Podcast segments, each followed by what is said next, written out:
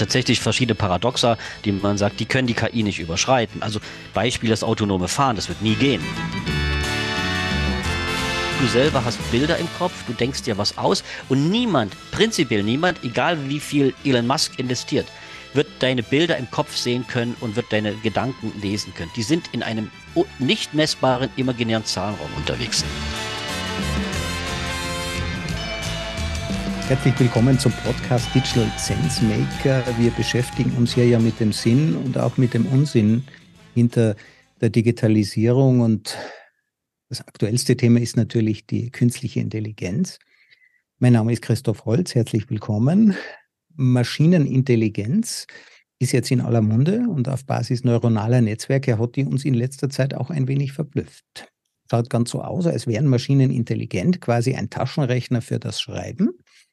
Jetzt was wäre, wenn diese Algorithmen nicht nur Probleme lösen könnten, sondern auch ein Bewusstsein entwickeln würden? Wäre das, äh, was wir heute mit denen tun, dann Maschinenquälerei oder gar Sklaverei? Der amerikanische Philosoph John Searle meint jedenfalls, Bewusstsein wäre unabhängig vom Substrat. Was meint er damit? Also es ist egal, wo sie gedeiht, äh, in einem Gehirn oder in einem Computer. Bewusstsein wäre Bewusstsein.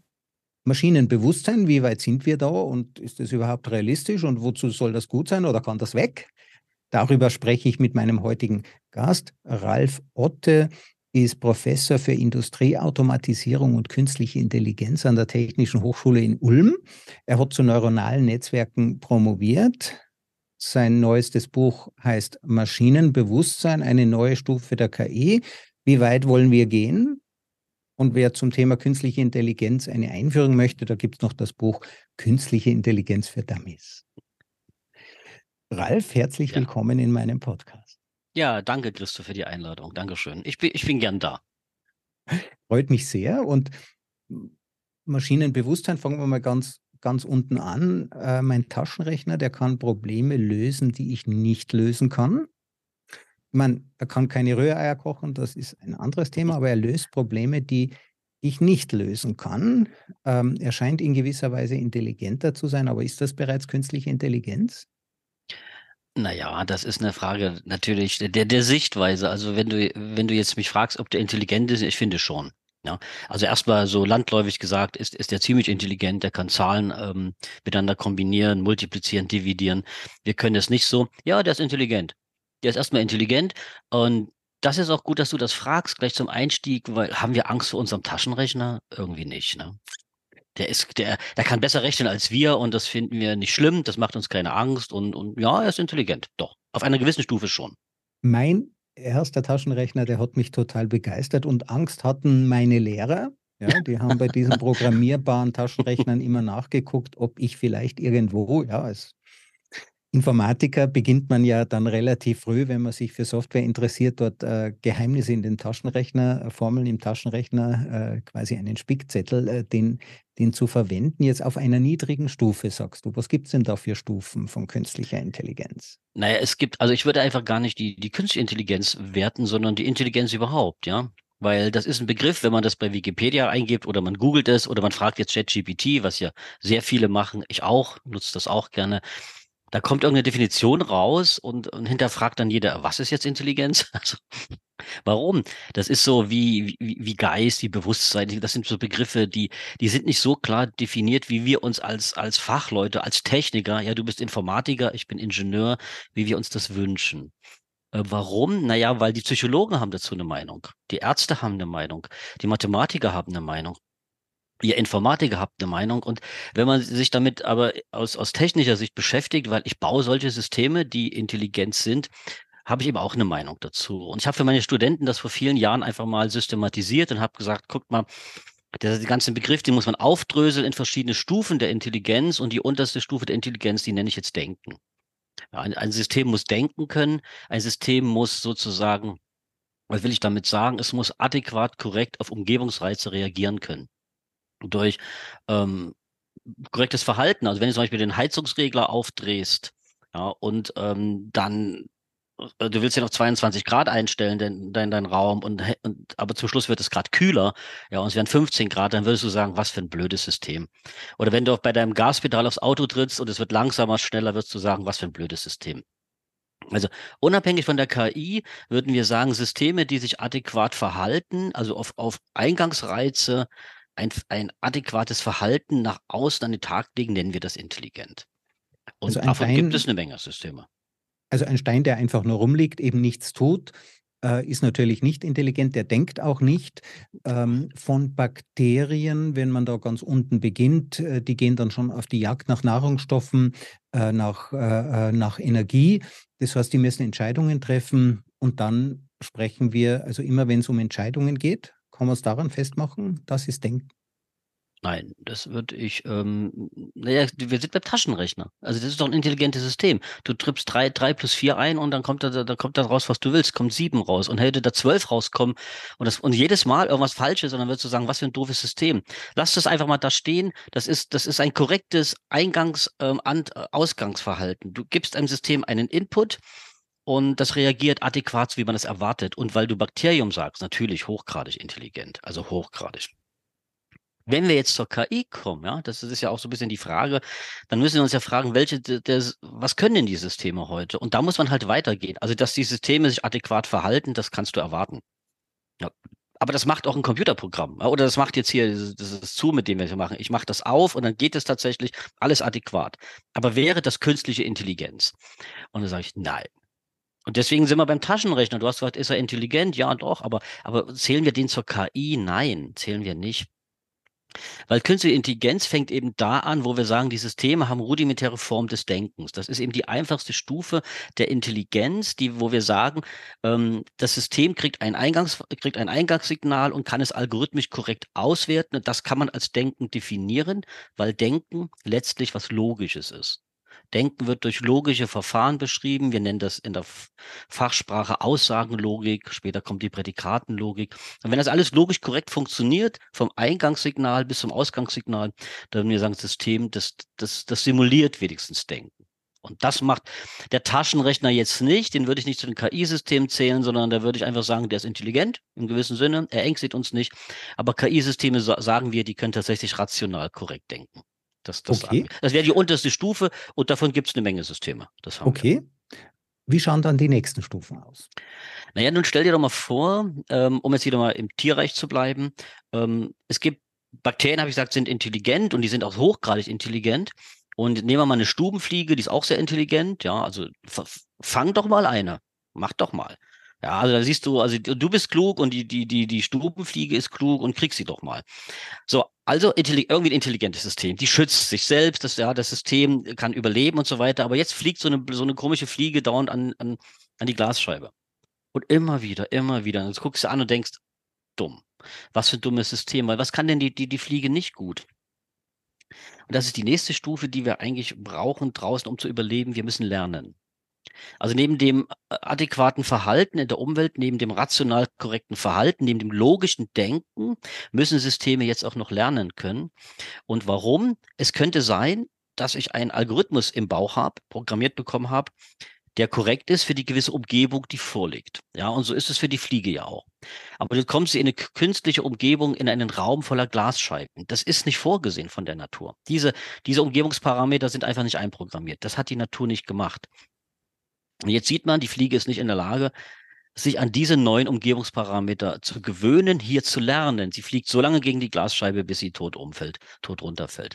Ja, oder im glücklichen das, Fall mal kommt jemand und daneben, genau, macht das Fenster ja. auf oder es ist irgendwo eine Tür offen ja. äh, oder sie erschreckt sich. Also, aber sie kann eben nur ihrem ihrem ja. fixen Programm. Da steckt ein genetischer Algorithmus drin. Das hat nicht diese Fliege gelernt, sondern über Milliarden von Generationen, Millionen ja, genau. von Generationen haben die einfach gelernt, welches Verhalten funktioniert. Aber lernen tut eine Fliege quasi über viele, viele Generationen. Am Ende werden halt jene Fliegen überleben, die dann doch einen anderen Ausgang suchen. Aber das ja, ist nicht stimmt, das Lernen, das von dem du sprichst. Naja, ich, wahrscheinlich schon. Vielleicht ist die Population der, der, der Fliegen selbst, kann man doch schon als lernendes Population bezeichnen. Du hast es ja gerade gesagt. Aber jetzt sagen wir, bleiben wir beim Individuum und das lernt halt schlecht. Aber es gibt natürlich andere Systeme da draußen, die sehr gut lernen können, Tiere. Ich habe eine Katze, also die lernt ja, ich kann den einen Eingang zumachen, dann kommt die durch den anderen Eingang rein, was auch immer. Also das ist die nächste Stufe, die wir draußen beobachten, neben dem Denken. Also höherwertig ist eben tatsächlich Lernen. Und das bedeutet, mein inneres Übertragungsverhalten zwischen Eingangssignal und Ausgangssignal permanent anzupassen. Das ist was, was wir Lernen nennen, weil wenn mein, wenn mein gelerntes Muster nicht funktioniert, mein einprogrammiertes Muster nicht funktioniert, wie bei der Fliege, wenn also logisch korrektes Abarbeiten der Eingangssignale nicht ausreicht, ja, da, dann kann ich ja nicht die Umgebung ändern, dann muss ich ja mich ändern. Das was ist ja gerade der Witz. Und das muss die, kann die Katze zum Beispiel, die Fliege kann das nicht. Was die Katze von der Fliege unterscheidet, ist, sie kann sich daran erinnern, da geht's raus, dort geht's nicht raus. Ja, vor diesem Hund laufe ich besser weg und das ja. ist die beste Methode, Leckerlis von meinem Herrli äh, zu ergattern. Ja, du siehst, also wir haben tatsächlich, genau, die Katze ist wirklich klüger als eine Fliege. Also das werden die, die Biologen natürlich, können das alles jetzt viel präziser sagen. Ja, ich bin ja Ingenieur. Aber ich sehe eben nicht nur bei der Katze, eben auch bei anderen, bei technischen Systemen ähm, oder auch bei Menschen, ja, dass es eben nicht ausreicht, nur logisch korrekt auf einen Reiz zu reagieren, sondern das auch anzupassen, neu zu lernen, neu zu trainieren. Und das ist die zweite Stufe der Intelligenz. Denken die erste Stufe. Die zweite Stufe ist eben einfach Lernen. Ja, und das kann man auch für den KI-Systemen erwarten. Also wenn du heute über KI sprichst, dann, dann, dann sind das natürlich lernende Systeme. Ja, also ich sage Ihnen, ich sage ich sag mal ein altes Beispiel. Ähm, 1997 oder 98 äh, Schachsystem äh, gegen Gary Kasparov. Das, das System hat gewonnen. Also wir wissen, IBM hat gewonnen damals. Ähm, ja, aber das System war nicht lernend. Das war, das war eine Art KI, das war eine, das war eine Brute Force KI, die konnte logisch korrekt alles abarbeiten, aber das musste nicht lernen, weil die Schachregeln haben sich halt nicht verändert im Laufe der Zeit. Also ja. wenn es feste Regelsysteme gibt und die Welt ist in diesem Sinn hat sehr viel zu viele Regeln, um sich die merken zu können. Im Schach gibt es ja nur ganz wenige Regeln. Ja. Trotzdem, um jeden Zug auszurechnen im Mittelspiel äh, vom Schach, müsste man einen Computer haben von der Größe des sichtbaren Universums, hat mir jemand ausgerechnet. Also viel zu viel, um all diese Regeln auszurechnen. Da werden dann Daumenregeln verwendet, da gibt es dann wieder Abkürzungen, aber die sind dort fest reinprogrammiert. Also genau. dieser Schachcomputer ist trotzdem noch wie die Fliege. Das ist ein gutes Beispiel. Ja, ich würde sagen, die Fliege ist noch ein bisschen intelligenter als ein Schachcomputer. Das würde ich jetzt vermuten. Aber das ist dasselbe Niveau. Also wir reden über eine, in, in, äh, die niederste Form dessen, was wir Intelligenz nennen, logisch korrekte Abarbeitung von Signalen. Und die funktionieren halt gut in deterministisch korrekten Systemen. Ja, und Schach ist sowas. Ja, und die Industrie ist ja selber sowas. Ja, die KI aus den 80ern, 90ern, warum, warum gab es denn die Systeme schon? Weil, weil so eine Fabrik auch, ich sag immer, gutartig ist, deterministisch gutartig ist. Da passiert nicht wirklich was anderes. Bei der Fabrik gibt es eine Zutrittskontrolle, da darf auch nicht jeder rein. Ja, da wird ja. auch genau bestimmt, wie die Luftfeuchtigkeit darin ist. Das ist sozusagen ein, ein künstliches Umfeld, ein, ein ganz klar strukturiertes, wie du sagst, deterministisches Umfeld und dort funktionieren Roboter dann auch, die ja. sich an klare Regeln halten. Genau, also es ist wie ein Schachspiel nur in, nur in echt. Nur in, und das, ich habe ganz viele, ganz viele Regeln da draußen, ob ich Schachregeln habe oder Fabrikregeln, Produktionsregeln, wenn man die kennt wenn es so, ich sage immer, wenn die Umgebung mathematisierbar ist, das ist so ein bisschen mein, mein Statement dazu, bist du in der Lage, die Umgebung komplett mathematisch zu erfassen, dann kannst du natürlich ein System bauen, was logisch korrekt die, die Umgebung abarbeiten kann. Nur wenn sich die Umgebung verändert, dann brauchst du ein System, was sich selbst auch verändert. Dann muss es dann eben lernen. Und das ist nicht so einfach. Wissen wir ja alle also, selber. Also wenn der Roboter jetzt plötzlich in die freie Wildbahn kommt. Ja, und dann scheitert er guck dir die Roboter in der freien Wildbahn an heutzutage. Also Boston Dynamics sind so ein bisschen die, die, die, die größten, sehe ich so am Markt. Die können durch den Wald laufen, die, die, die können wieder aufstehen, aber zum Schluss kann mir kein Roboter letztlich irgendwie eine Tasse Tee hier jetzt holen, eine Tasse Kaffee, das schafft er irgendwie nicht. Gibt es, in Deutschland gibt es mittlerweile äh, Restaurants, wo lustige Roboter rumlaufen. Ich gehe gerne in solche Restaurants einfach als aus, weil, weil das Freude macht. Aber letztens habe ich einen gesehen, der stand vor einer Topfpflanze und hat immer der Topfpflanze gesagt, treten Sie bitte zur Seite, ich möchte servieren. Und, und ja, also das ist lustig. Das ist noch nicht die Stufe, die, die wir wirklich sagen, dieser Roboter kann sich in freier Wildbahn bewegen. Nee, das kann er eben noch nicht. Was ist jetzt die nächste Stufe? Die nächste Stufe, das, das ist halt für, für uns interessant, Menschen, weil da ist die KI gerade an der Grenze. Da stoßen wir so gerade ein bisschen ran. Also wir haben Denken, und dann, dann, dann als nächstes haben wir Lernen und oben drüber haben wir das, ich möchte das mal Kognition und Kreativität nennen. Weil, äh, wenn man Denken und Lernen in ein System integriert, was der Mensch kann, dann nennt, nennt der Fachmann das Kognition. Also kognitive Systeme können zwischen Denken und Lernen permanent umschalten. Es gibt sowas, auch in der KI, so IBM Watson waren die ersten. Ähm, ähm, die Jeopardy, äh, weiß nicht, wirst du kennen, haben die irgendwie vor, vor einigen Jahren da gewonnen da draußen. Das geht nicht mit reinem Denken, das geht nicht mit reinem Lernen, das geht mit Mischformen, die man permanent hin und her schalten kann. Und das machen wir Menschen ja auch. Wir probieren es erst mit, der, mit einem Algorithmus, den wir gelernt haben. Wenn der nicht funktioniert, nehmen wir einen neuen, lernen neu die Parameter ein. Das sind kognitive Systeme. Der Mensch ist sowas. Die KI ist auch, kann man heute bauen. Und darauf würde dann immer noch in der Stufe 3 ähm, sowas wie Kreativität hervorgehen. Also Systeme, die kreativ sind. Das ist das, was der Mensch kann.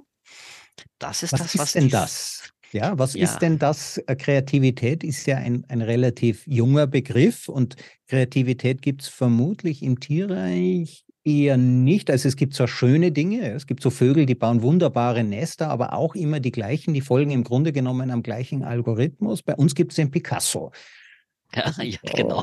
Ja, du hast recht, ja, ja, genau.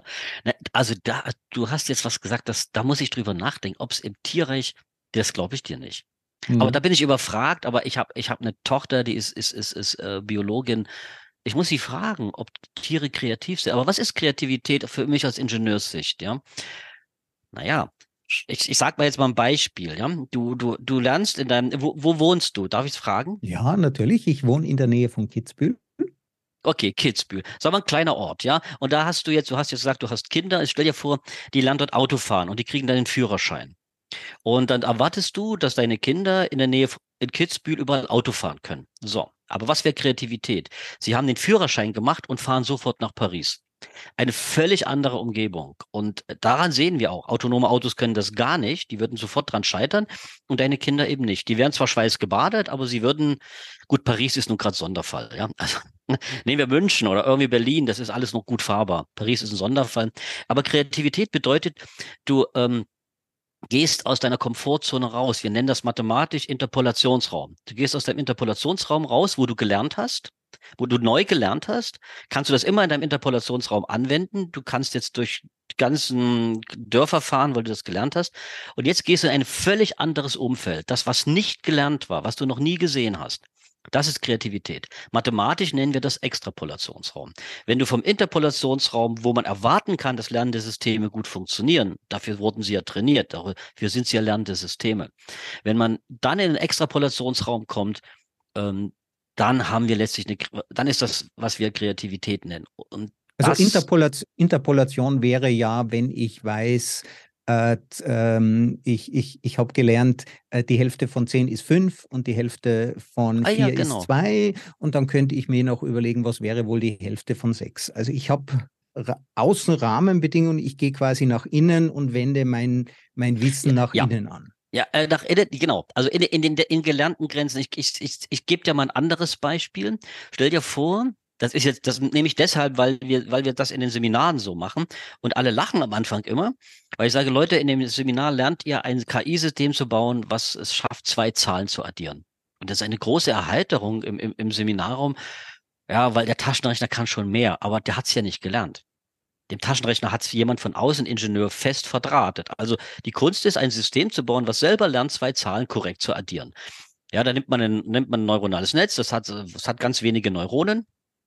Und dann macht man eine Excel-Tabelle und in die Excel-Tabelle bringt man erstmal richtige Beispiele. Ja, drei und, und, und, und vier ist sieben, zehn und zwanzig ist dreißig, dreißig und, und, und, und 40 ist 70. Also man muss da so 100 Beispiele reinbringen in die Excel-Tabelle und dann gibt man das diesem neuronalen Netz und dann lernt das tatsächlich Zahlen korrekt zu addieren. Und jetzt pass auf.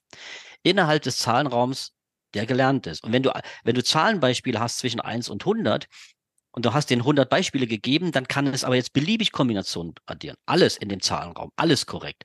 Und dann sagst du dem System irgendwie, addier doch mal 5000 plus 10.000. Boing. Bist komplett außer dem gelernten Bereich. Nun ist es für die normale Addition, würde ein System sogar das können, weil das hat jetzt mathematische Gründe, weil man einfach eine Hyperebene in den Raum reinlegen kann. Das kann so ein Netz relativ schnell finden. Dann kann das sogar extrapolieren zwei. Das ist aber eine Ausnahme. Wenn ich eine nichtlineare Funktion habe, und das wissen Fachleute, dann kann ich nur in, innerhalb der gelernten Stützstellen, aber da jede Kombination. Das muss man wissen. Also ich lerne 100 Datenbeispiele, kann aber dann unendlich viele Datenbeispiele rechnen. Im Interpolationsraum, in den Grenzen, die ich gelernt habe, aber nicht weit außerhalb. Das Ding entwickelt ja also keine Formel für diese Sache, sondern wendet einfach Beispiele der Reihe nach an. Wir haben ja auch, wenn wir äh, multiplizieren lernen, ja, dann haben wir das kleine Einmaleins auswendig lernen müssen und irgendwann konnten wir das große Einmaleins dann auch, ja, also 10 mal 10, 100 mal 100 und dann hat man begonnen, das zu extrapolieren. Kann man sich das so vorstellen? Ja, und dann haben wir das verstanden. Also das System, also es ist, es ist, es ist über dem Auswendiglernen hinaus. Also du darfst dir das nicht vorstellen wie ein schlechter Schüler, der nur diese Zahlenbeispiele auswendig lernt, weil das kann man ja, das, das erwartet man sowieso. Aber es kann dann auch unbekannte Zahlenbeispiele korrekt rechnen, solange sie in dem gutartigen Raum zwischen 1 und 100 liegen. Also in der Fabrik. Äh, in der Fabrik, in dem irgendwie Kombinationen im gelernten Raum sozusagen, die sozusagen vorstellbar sind. Und wenn ich jetzt aber ganz weit weggehe in eine andere Fabrik oder ich lasse jetzt Zahlen im Bereich Millionen addieren, dann sagt das System ja, das, das ist einfach falsch, das sagt ja gar nichts, da kommt ja immer eine Zahl raus. Das ist das Problem der KI-Systeme, auch bei JetGPT, dir gibt es ja immer eine Antwort. Das sagt mhm. ja nicht, ich weiß es nicht. Kannst du mal drüber nachdenken, ja. Sondern es gibt dann immer eine Zahl oder eine Antwort, Bloß die ist dann halt falsch im Extrapolationsraum. Und die ist eigentlich, das sagen wir so als Fachleute in der Technik, sie ist eigentlich zu 99 Prozent immer falsch, wenn ein System in den Extrapolationsraum kommt. In der Kunst, und da ist es ja, also was die Geisteswissenschaftler interessiert, ist das anders. Weil ich bringe ein ein, einem KI-System zeige ich Ölbilder. Ja, es zeige irgendwelche Ölbilder, so, so Rembrandt, Stück, IBM ja. hat Rembrandt mal, mal genau. gemacht und neue Rembrandts entwickelt. Ja, ja, wollte ich ja sagen. Und jetzt ist es die Frage, jetzt sagt man dem System, hey, kannst du neue Bilder kreieren? Und das System macht es und dann kann man nicht sagen, die Bilder sind falsch. Die Kunst ist halt anders, sondern alle stehen dann staunend davor. Ähm, trotzdem wissen wir Fachleute, im Extrapolationsraum kann auch das System nicht arbeiten. Beispiel, du bringst dem, dem System bei, ähm, du zeigst den Porträts aus Öl, dann kann es beliebige Porträts aus Öl zeichnen. Es ist aber der Interpolationsraum. Aber was es nicht kann, Acrylbild äh, von, von, von, von der Formel 1-Strecke. Geht nicht. Geht nicht. Das System kann es nicht. Das traut sich auch keiner ran, weil ja jeder weiß, das geht nicht. Aber ein, ein Künstler, der eigentlich gelernt hat zu malen, der malt dir Ölbilder und der malt ein Acrylbild in, von der Formel 1 Rennstrecke. Das ist tatsächlich ganz weit im Extrapolationsraum, kann kein KI-System heute. Es gibt ja auch eine KI, die komponiert dir für jeden Tag, für jede Minute ein neues Stück von Mozart. Ja, also du kannst ja, gehört, bis ja. zum Ende deines Lebens neue Musik von Mozart, die es noch nie gegeben hat, auf dem Level von Mozart.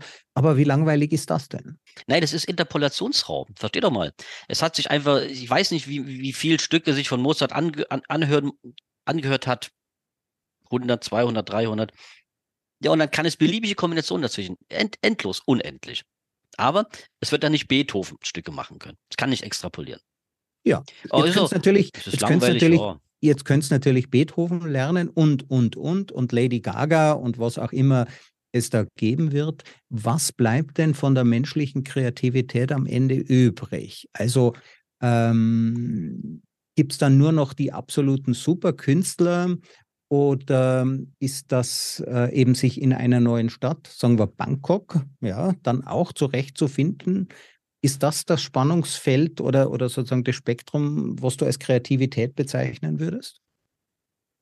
Also da, mathematisch gesehen ist es so. Mathematisch gesehen ist es tatsächlich kreativ, in Bangkok jetzt Auto zu fahren, wenn ich das nur in, in Kitzbühel gelernt habe. Das ist eine Wahnsinnsleistung, die die Menschen können, die die Maschine nicht kann. Und, und ähm, Übrigens, das müssen wir vielleicht noch klären, wenn wir Zeit haben. Das wird doch nicht gehen. Nicht, dass du denkst, das ist so einfach ein Problem, was wir morgen lösen können. Nein, nein, das gibt, kann man mathematisch zeigen, dass das nicht geht.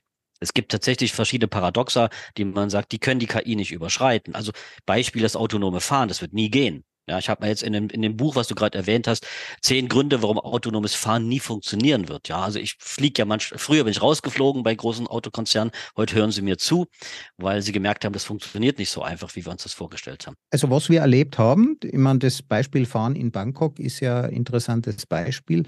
Es wird irgendwann mal autonome Fahrzeuge geben, die auch in Bangkok fahren, weil vorher Tausende von Fahrzeugen darauf trainiert worden sind, oder? Sobald ja, ich Tausende von Kilometern habe, ja. also die KI kann zwar lernen, aber sie könnte nicht, oder? Weil autonomes Fahren ist ja so diese abstrakte Hoffnung, ähm, zu sagen, das Ding kann dann überall fahren, auch auf neuen Strecken. Und genau das, wenn ich dich richtig verstehe, wird nie gehen.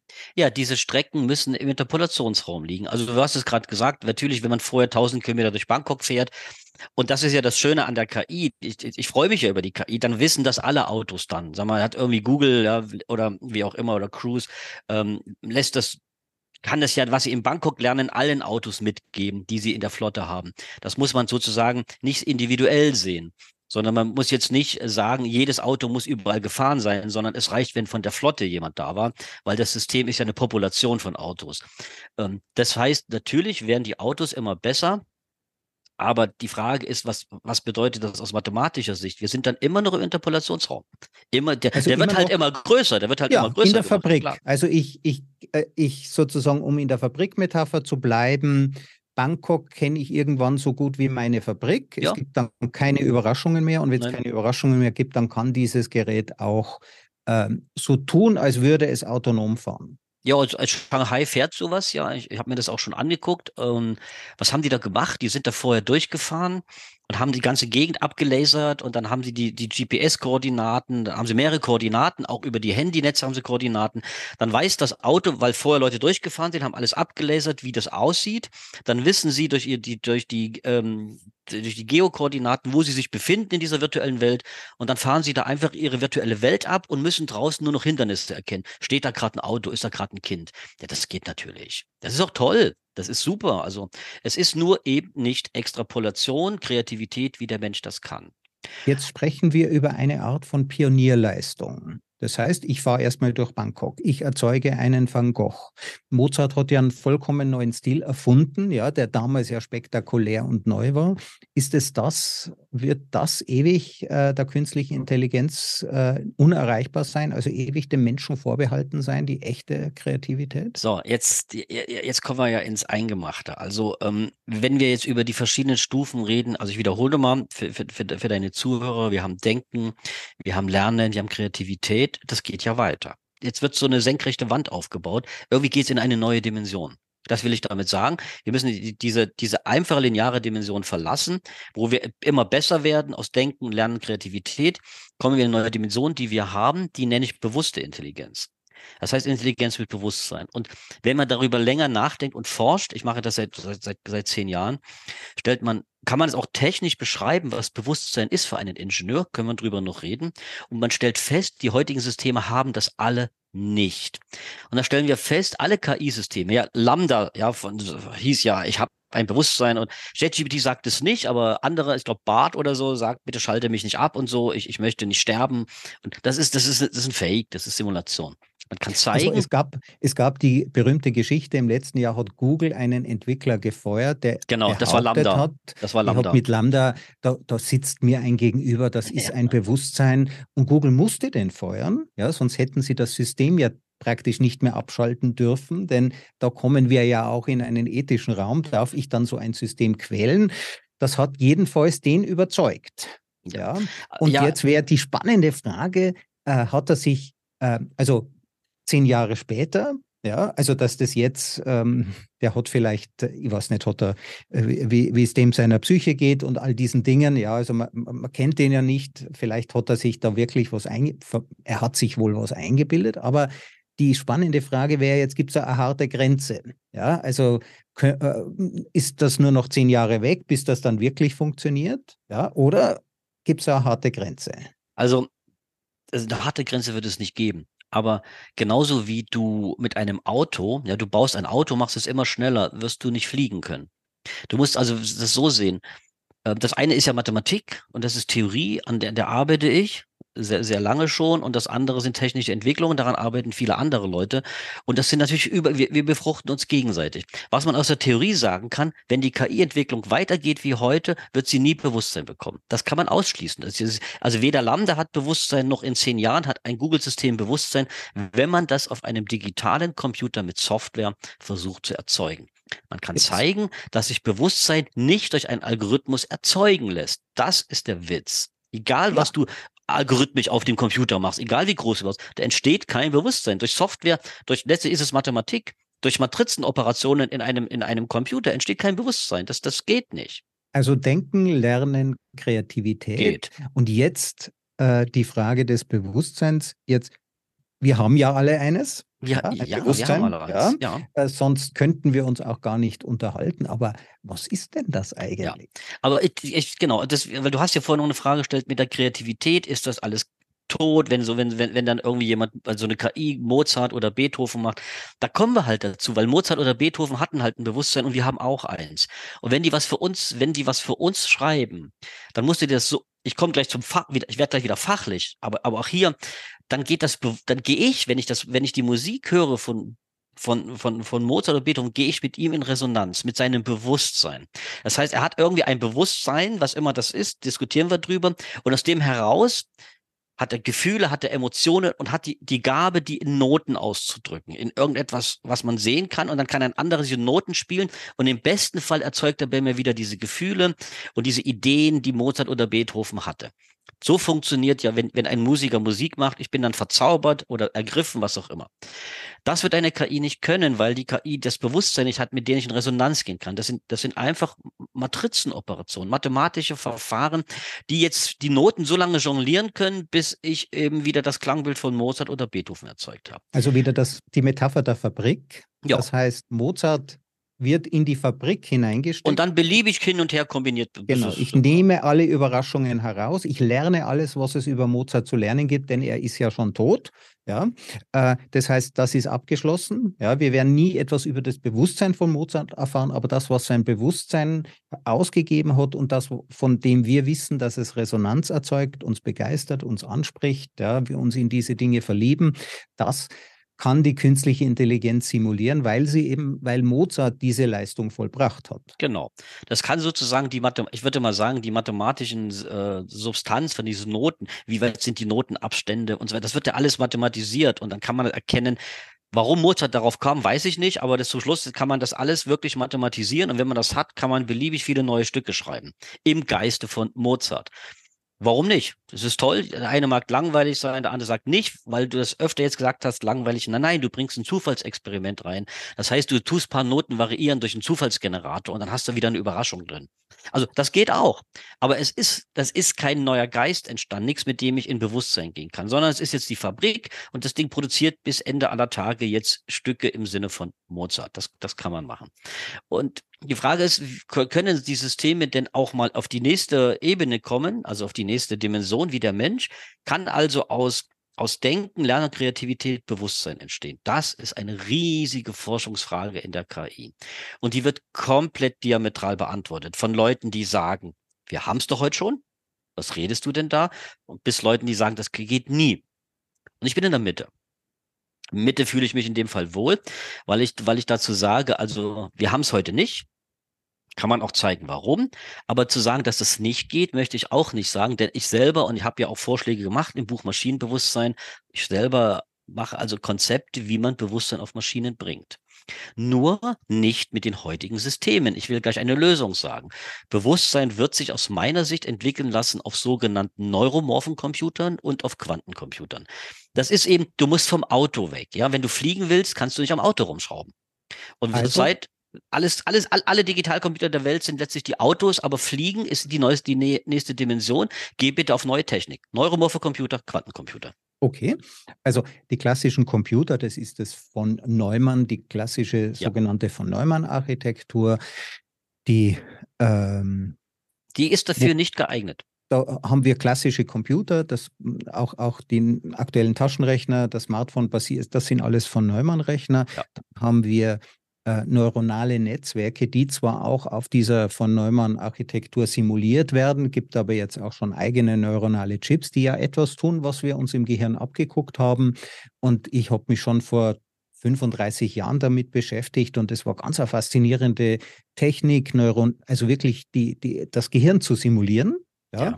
Und wir hatten einfach nicht die Rechenleistung dafür. Und jetzt gibt es die ganzen Grafikkarten und jetzt auf einmal durch pure Leistungssteigerung haben wir Dinge erreicht. Das, das ist sozusagen, wir können unsere Fabrik ausdehnen, wir können jetzt äh, Systeme analysieren, wir können Autos durch Städte fahren lassen und die lernen das selber. Es muss zwar jemand fahren. Und jetzt sagst du, auch diese Architektur ist nicht auch diese Technik, die, dieser Lösungsansatz reicht noch nicht für die nächste Stufe. Ja, und zwar, es will dir das so, also ähm, ich mache das seit, glaube ich, auch seit 30 Jahren, beschäftige ich mich damit und war von der Theorie der neuronalen Netze extrem begeistert. Aber irgendwann, und so mache ich das heute auch in meinen Seminaren, ja, ähm, sage ich meinen Studenten, Leute, okay, jetzt nehmen wir mal eine Pinzette und zeigt mir am Computer mit der Pinzette, greift raus, wo ist denn das neuronale Netz? Na, dann, hä? Ich sage, wo ist das neuronale Netz? Wo ist ein Neuron? Zeigt mir ein Neuron. Und warum mache ich das? Das ist ja nur natürlich eine Denkaufgabe. Ja, wir stellen hinter fest, da gibt es ja gar keins. Es gibt gar kein neuronales Netz in einem Computer. Das ist jetzt nicht, das ist kein Fake. Ja, Fake klingt viel zu negativ, sondern es ist eine Simulation. Da ist eine mathematische Gleichung. Und das ist aber der Punkt. Jetzt gibt es ja Leute, die denken tatsächlich, im Gehirn oben habe ich Hardware und darauf läuft eine Software. Aber, aber falscher kann man einfach nicht liegen. Und solange die Leute dieses Bild eben glauben, dass mein Gehirn Hardware ist, auf der eine Software läuft, glauben Sie diesen Leuten, die sagen, ja, dann muss ich die Hardware des Computers nur komplex genug machen, nämlich so komplex wie das Gehirn, und dann können Sie schon Bewusstsein erstellen. Aber so ist es eben nicht. Im Gehirn habe ich weder Hardware noch Software, das gibt es dort überhaupt nicht, sondern da liegen Neuronen tatsächlich mit einer Pinzette. Du kannst die rausnehmen, du kannst da was rein, was einmessen. Und das muss man natürlich bauen. Du musst also, das hat tiefe, tiefe Gründe, ja, warum das nur so gehen kann. Also muss man in dem Bereich, und das ist eben die, der neue Weg, geh weg von den neuronalen Netzen, geh zu den neuromorphen Systemen. Neuromorph bedeutet, bau ein Neuron in echt in Hardware. Das muss es jetzt wirklich geben und das kann man natürlich elektrisch machen. Wird ja auch gemacht. Neuromorphe Computer gibt's ja schon. Also da werden jetzt keine Gehirne gezüchtet, Nein, keine Mäusegehirne, sondern ähm, diese Abläufe, ja, also das Feuern, die Entscheidungsprozesse, man kann sich so ein Neuron ja vorstellen wie eine Spinne, ja, äh, eine, ja. Äh, ein, ein, viele, viele Spinnen, die sich, die einander an der Hand halten, ja, und wenn man an einem, äh, an einem Füßchen äh, zittert, dann wird sozusagen das Signal zum nächsten weitergeleitet oder auch nicht, da sind Entscheidungsprozesse darin. Und das kann man jetzt natürlich auch direkt so bauen, dass sich das genauso verhält, aber ist das dann nicht auch immer noch eine Simulation? Ja, du, du hast ja eine Frage gestellt ähm, vor, vor, vor fünf Minuten, die ich noch nicht beantwortet habe. Was ist eigentlich Bewusstsein? Ja, also wenn wir jetzt sagen, wir wollen Maschinen bauen mit Bewusstsein, KI mit Bewusstsein, müssen wir ja schon eine Meinung dazu haben, was das eigentlich ist. Und zwar kann man jetzt wieder bei Google reingehen oder ChatGPT fragen und das, das mache ich auch. Und hinterher sage ich mir, na ja, nützt mir das als, nützt mir als Ingenieur das? Nachdem ich jetzt sehe, wie die Leute da draußen Bewusstsein definieren, wenn ich das verstanden habe, kann ich es jetzt bauen. Und da wirst du irgendwann, wenn du das machst, wirst du sagen, nein, das gibt mir keine Arbeitsanweisung, diese Definition von Bewusstsein, die vorliegt. Das muss man anders machen. Ja, und da, da ziehe ich mich einfach, also ich, ich will, ich habe mache das ja seit 30 Jahren und ich rede mit Neurologen, ich rede mit Psychologen, ich rede mit Mathematikern. Ich sage, Leute, was, was, was glaubt ihr, was Bewusstsein ist? Und das, da tingle ich ja auch durch die Gegend und habe dann irgendwann festgestellt, ähm, das hilft mir nicht, weil ich möchte zu denen gehören, die es wirklich bauen. Ich muss mir selber drüber nachdenken und habe einen ganz anderen Ansatz ähm, gefunden. Das Bewusstsein des Menschen nachzubauen, habe ich aufgegeben. Das kann ich auch zeigen. Das wird, werden wir nicht können. Es sei denn, wir züchten menschliche Gehirnzellen nach, was ja gemacht wird, wird ja auch schon publiziert, aber nicht mit technischen Systemen. Wir sind nicht in der Lage, weder mit Quantencomputer noch mit neuromorphen Computern ein, ein, ein Bewusstsein, was ähnlich dem des Menschen ist, zu erzeugen. Das wird nie gehen. Aber wir was könnte. Ja, also wir haben ja, wenn wir uns das nochmal kurz anschauen, das menschliche Gehirn besteht ja aus äh, ähm, aus äh, elektrischen äh, Prozessen oder das, was im Gehirn passiert, das sind Ströme, die fließen, sind aber auch chemische Prozesse, gibt es eine Menge Flüssigkeiten. Ähm, ist das der Grund? Also ist es einfach zu komplex, das zu simulieren?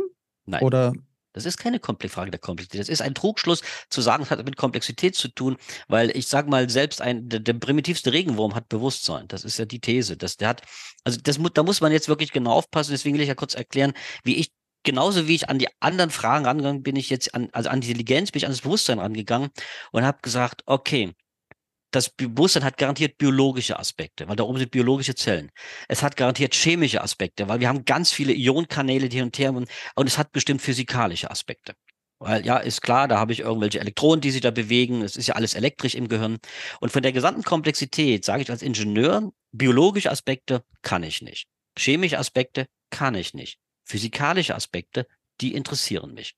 Was sind die physikalischen Aspekte des Bewusstseins? Das ist die, das mache ich seit, seit 2015 ungefähr. Sage ich, okay, da ist das erste Jahr, wie viel wiegt Bewusstsein? Ich suche nur die physikalischen Eigenschaften. Also, wie groß ist es? Wie schwer ist es? Welche Farbe hat es? Und so weiter. Also ganz, jetzt, du lachst. Vor 100 Jahren gab es in, in den USA die ersten Forscher, die haben gefragt, wie viel wiegt die Seele? Das musst du dir googeln. Ja, die, ich weiß, 21 Gramm. Ja, genau. Ja, du weißt es schon.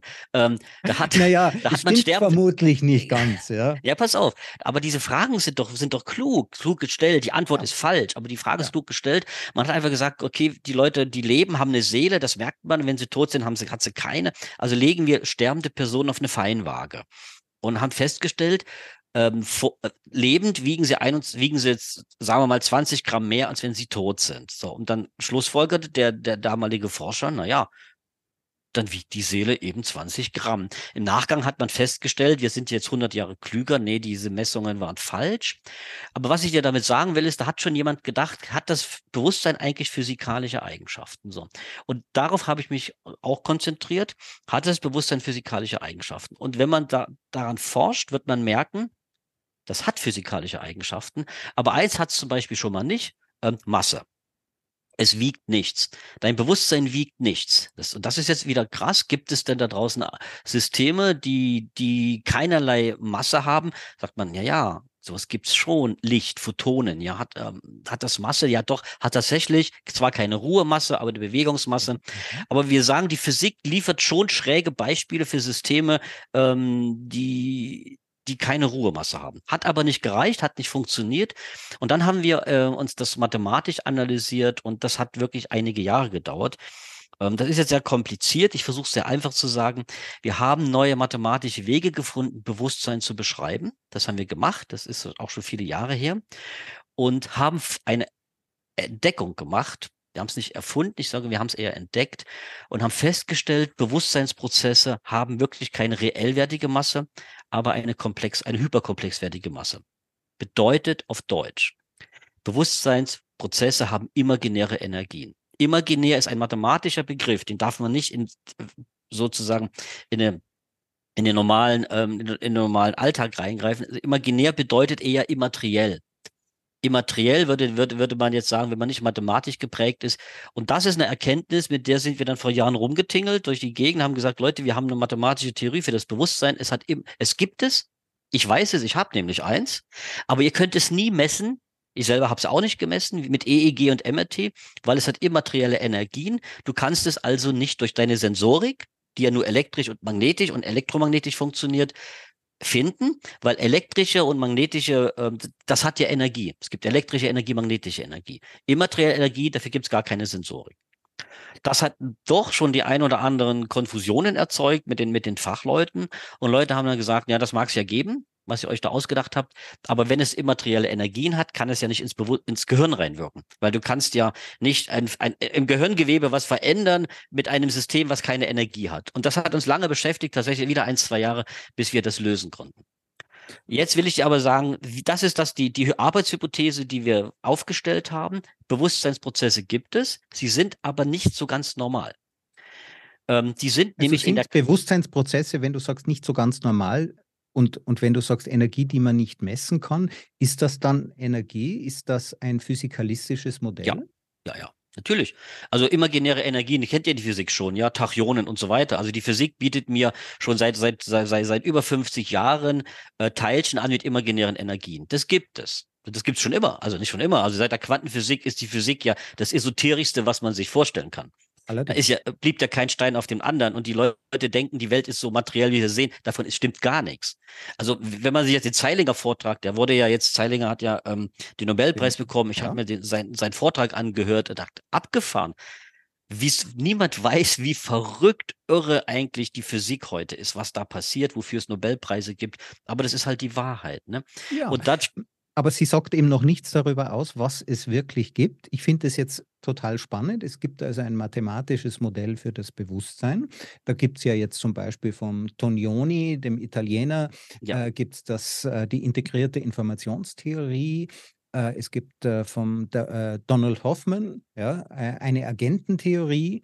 die, kannst du mir das so ein wenig oder ganz kurz, wir, wir, richten uns ja auch ans allgemeine Publikum, aber kannst du das ein, ein wenig einordnen, wie dieses mathematische Modell aussieht und, wenn es ja ein mathematisches Modell gibt, wie man das, äh, wie man das implementieren kann? Ähm, also die Beispiele, die du gerade genannt ich möchte noch einen, einen großen Forscher nennen, Christoph Koch, ja, der, ja, ähm, ja, der ist, ist, ja mit dem Tonioni in, genau. in, in, Kooperation, ja. Ja, der, äh, mit dem habe ich mal einen ein Podcast gemacht oder äh, wurde ein Podcast gemacht, wo er gesprochen hat und ich mhm. gesprochen mhm. hat und mich beeindrucken die Gedanken der Kollegen aber es sind nicht unsere, weil sie alle immer noch auf der Dimension des Autos verhaftet sind. Sie sind immer noch in der Dimension unten, die haben nicht abgehoben. Und das ist das, was, was, was ich sage, da kommen sie nicht weiter, weil was sie machen, ist die Komplexität immer weiter erhöhen bei, auf den materiellen Systemen, die wir haben. Und das halte ich für falsch. Ich halte diesen Weg für falsch. Ich sage nein, dann müssen wir ganz tief wieder zurück ganz zurück in die Physik, denn, denn Bewusstsein hat aus meiner Sicht überhaupt nichts mit Komplexität zu tun. Wir haben einen völlig anderen Ansatz. Bewusstsein Natürlich hat es mit Komplexität zu tun, aber nicht die Dimension. Schauen wir auf meine Hand. Wir, wir, alle befinden sich ja unten, aber wir müssen in die dritte Dimension. Wir müssen dahin, wo die Flugzeuge sind. Wir, und das traut sich keiner. Keiner sagt sich, auf meine materielle Welt stülpe ich eine immaterielle Welt obendrauf, obwohl ich sie mathematisch ja beschreiben kann. Aber die gibt es. Und mein Bewusstsein ist nicht Teil dieser Welt da unten, sondern Teil der Welt, die wir senkrecht stellen, mathematisch. Fachbegriff, wir machen das mit hyperkomplexen Zahlen. Das geht auch nur so. Und ähm, die ist senkrecht ich, ich zu kurz einhaken, äh, die komplexen Zahlen, äh, was äh, die Mathematiker waren ja ziemlich äh, schockiert, dass man keine Wurzel aus minus 1 ziehen kann, ja.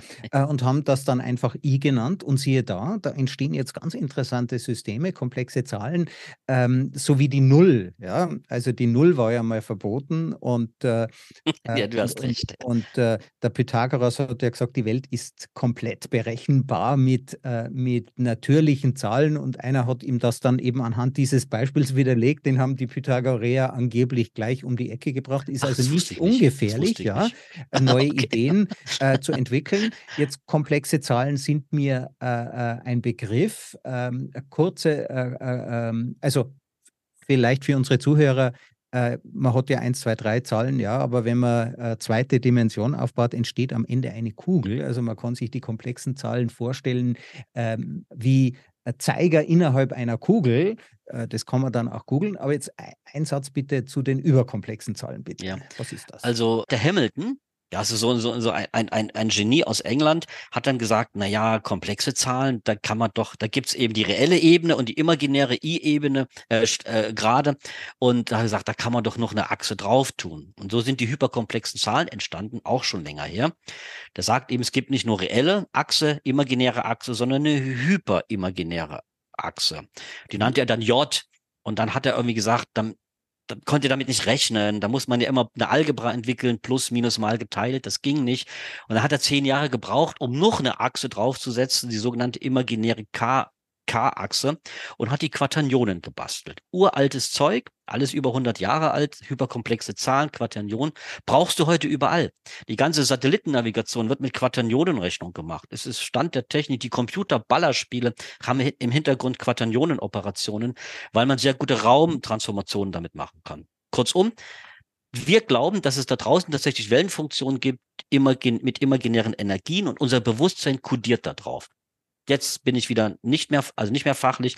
Wir sind in der Lage, die Informationen unseres Be des Bewusstseins irgendwo abzulegen und das legen wir auf diese immateriellen Wellenfunktionen ab. Das kannst du von außen nie messen. Das heißt, wenn die Leute Angst haben, dass mal Gedankenlesen kommt und so, das kann man vergessen, weil das alles in den imaginären Zahlenräumen ist. Die kann, sind prinzipiell nicht messbar. Die sind nur subjektiv erfahrbar. Du selber hast Bilder im Kopf, du denkst dir was aus und niemand, prinzipiell niemand, egal wie viel Elon Musk investiert, wird deine Bilder im Kopf sehen können und wird deine Gedanken lesen können. Die sind in einem nicht messbaren imaginären Zahlenraum unterwegs. Die Frage ist, kann man das jetzt technisch nachbauen? Das war deine Frage. Und die Antwort ist ja. Wenn man das verstanden hat, wenn man also eine, eine mathematische Idee und eine physikalische Idee des Bewusstseins hat, wir reden nur über physikalisch, ja, dann kann man es halt physikalisch nachbauen.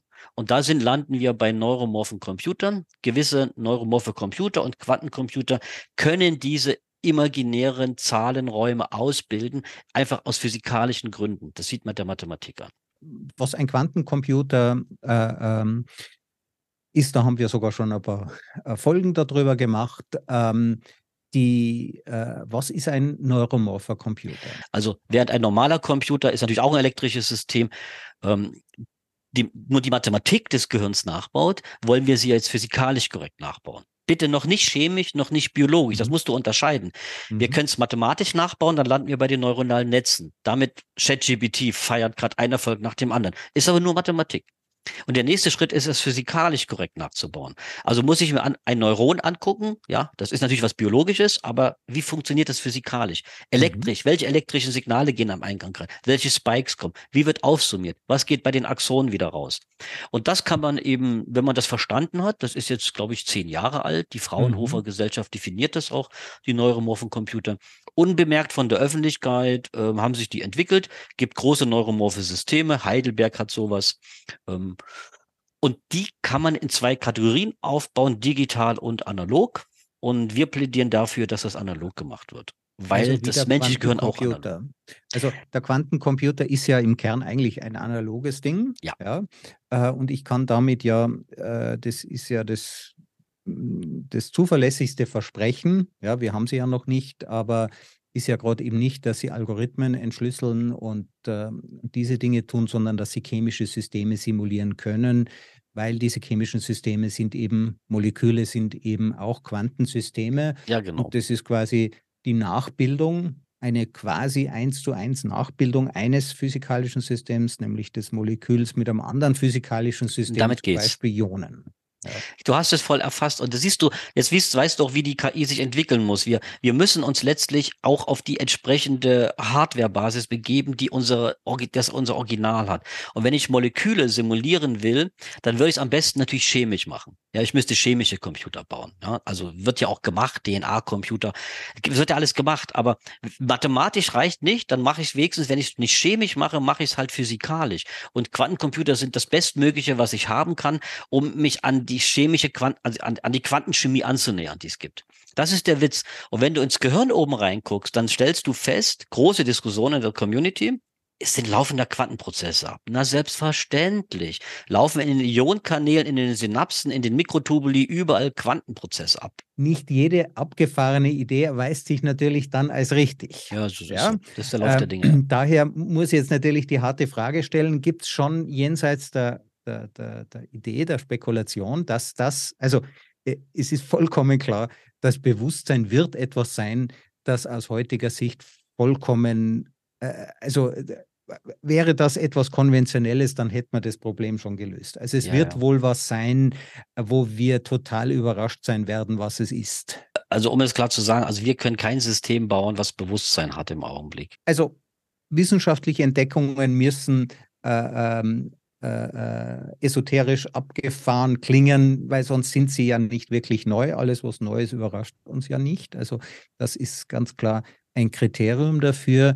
Das ist für mich nochmal zusammenfasse. Ähm, das heißt, du würdest auch Quantencomputer äh, natürlich könnte man äh, die, die, die Qubits in, innerhalb eines Quantencomputers auch miteinander verschränken. Ja, das kann man natürlich. Ja. Das wird, ähm, wird ja gemacht, dafür gibt es ja Operatoren, ja, ja, klar. Und Bevor aber, wir Schluss machen, muss ich aber was sagen noch zu, zu dem Thema, zu dem Thema Gefühle. Ich, darf ich das noch einbringen, ja, auch wenn jetzt die Zeit rum ist? Ähm, und zwar, weil ich ja zu den Leuten, auch wenn ich auf Konferenzen eingeladen werde und zum Thema Bewusstsein spreche, kriegen jetzt die Leute Angst und sagen, du baust also mit an diese, in dieser verrückten Idee, äh, technische Systeme mit Bewusstsein zu erzeugen. Meine Antwort ist ja, das tue ich. Und jetzt kommt das ganz, ganz große Aber. Warum mache ich das überhaupt? Ich bin, äh, als ich komme, ähm, habe sehr viel fürs autonome Fahren gearbeitet, also da gehört ja die KI auch hin.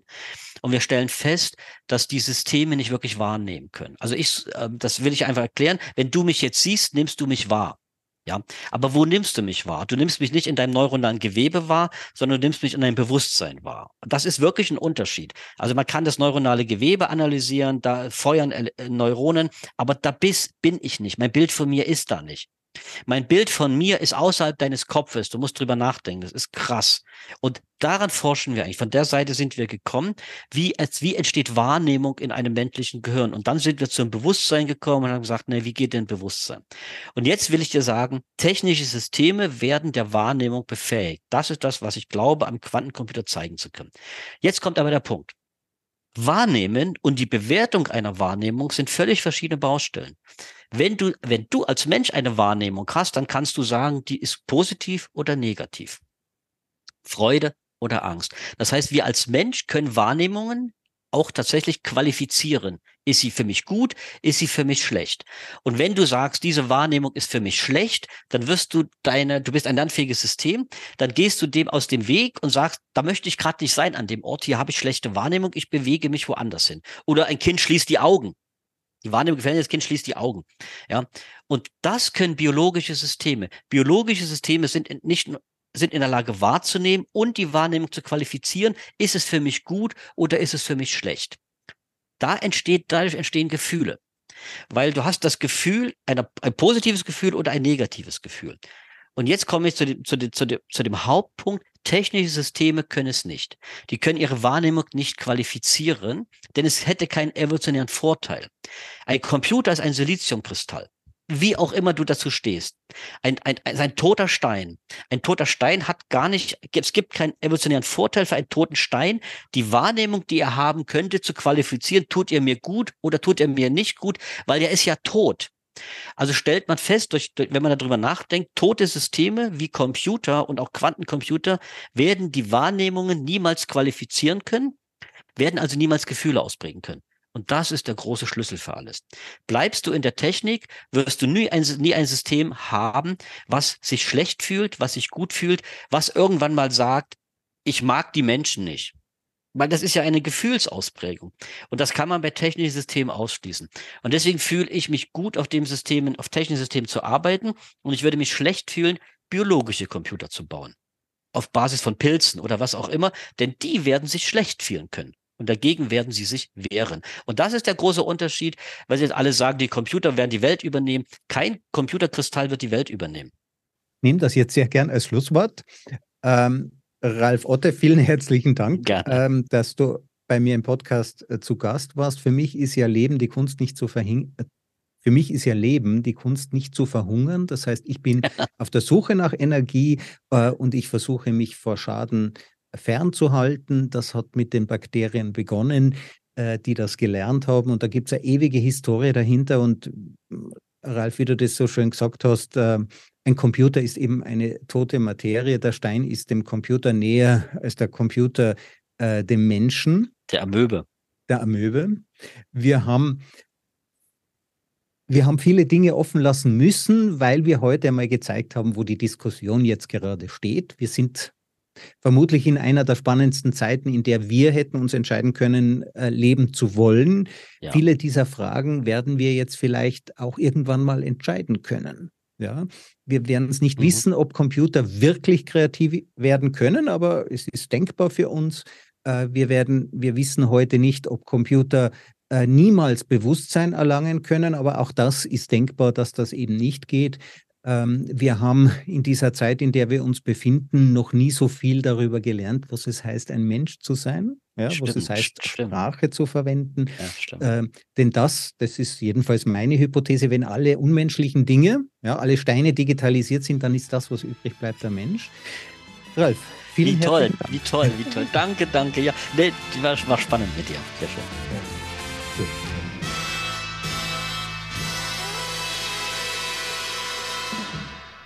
Diese Folge wurde präsentiert von Auf Wellenlänge www.aufwellenlänge.de